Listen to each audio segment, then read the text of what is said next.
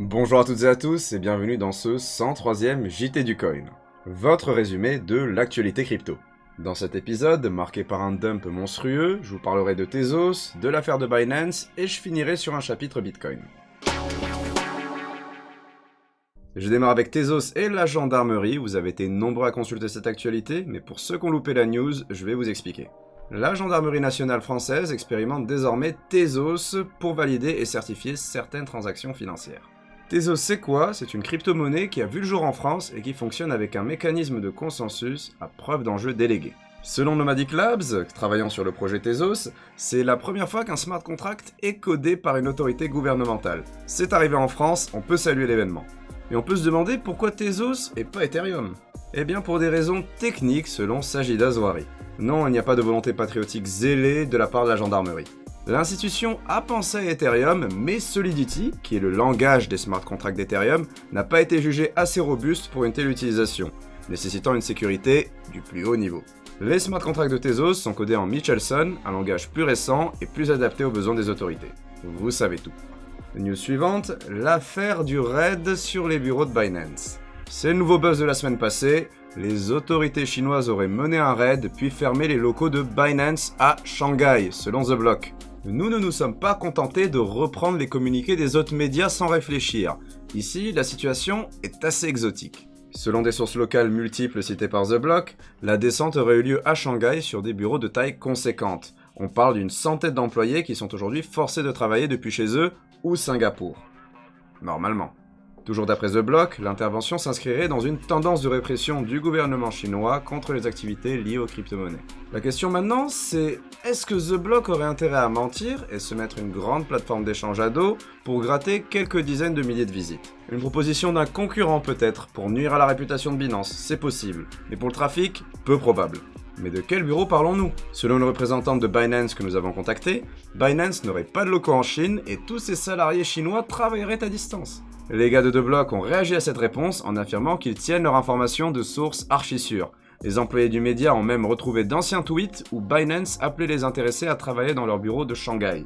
Ces tweets sont aujourd'hui supprimés, mais la situation prête bien au doute. Nous n'avons pas eu plus d'informations de la part de Binance contre ces dernières trouvailles.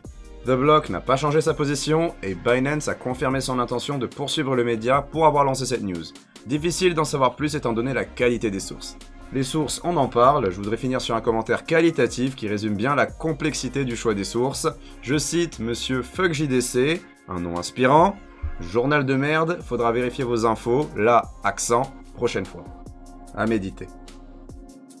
Avant d'attaquer toute la bitcoinerie, place au break. Un nouveau podcast est disponible, rendez-vous en fiche. Et je tenais à mettre en avant l'analyse de crypto locaux du week-end intitulée Faut-il avoir peur de la dégringolade du cours du bitcoin? Dans cette analyse, vous retrouvez un commentaire complet sur ce qui s'est passé ces dernières semaines, ce qui se passe en ce moment, et quelles sont les perspectives d'évolution probables du cours du Bitcoin sur les mois à venir avec les données disponibles. Rendez-vous en description, fiche ou commentaire pour découvrir l'article. C'est maintenant parti pour les Bitcoin Facts de la semaine. News 1, le studio Donor Lab vient de dévoiler le jeu Bitcoin Bounty Hunt. C'est un jeu de tir multijoueur qui intègre le wallet Lightning Neutrino. Grâce à ce wallet, vous allez pouvoir stocker vos coins et les retrouver dans le jeu sans avoir à passer par un service de garde. Qu'est-ce que ça signifie? Eh bien que vous pouvez jouer avec des satoshi. Pour chaque frag, vous gagnez des poussières de bitcoin, mais vous en perdez aussi en mourant. Le concept est simple et efficace, et si ça vous intéresse, rendez-vous sur le Discord en description pour récupérer une clé d'accès à la bêta. News 2, le PDG de PayPal, Dan Schulman, achète du bitcoin et seulement du bitcoin. Après le retrait de sa société du projet Libra, le président de l'entreprise avoue son amour pour Bitcoin au journal Fortune. Il voit beaucoup de potentiel dans les crypto-monnaies en général, mais juge que leur forte volatilité empêche ces dernières de devenir des moyens d'échange largement acceptés. Et ce n'est pas le premier PDG à être pro-Bitcoin. Je vous avais parlé de celui de Twitter il y a quelques semaines. Un peu de positivité dans cet élan baissier, ça fait toujours du bien.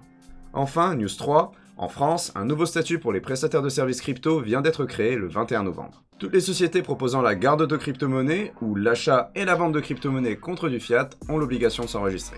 Quant aux autres entreprises touchant aux crypto et proposant d'autres services, un agrément optionnel peut leur être fourni par l'autorité des marchés financiers, histoire d'avoir plus de street crédibilité.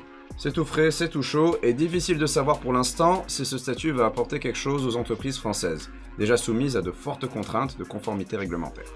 Les mois à venir nous apporteront des réponses et le prochain JT son lot de nouveautés.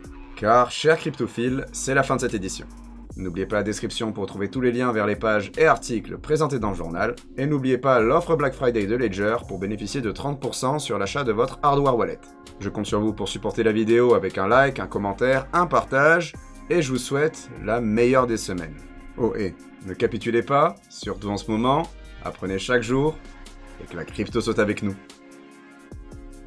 Normalement.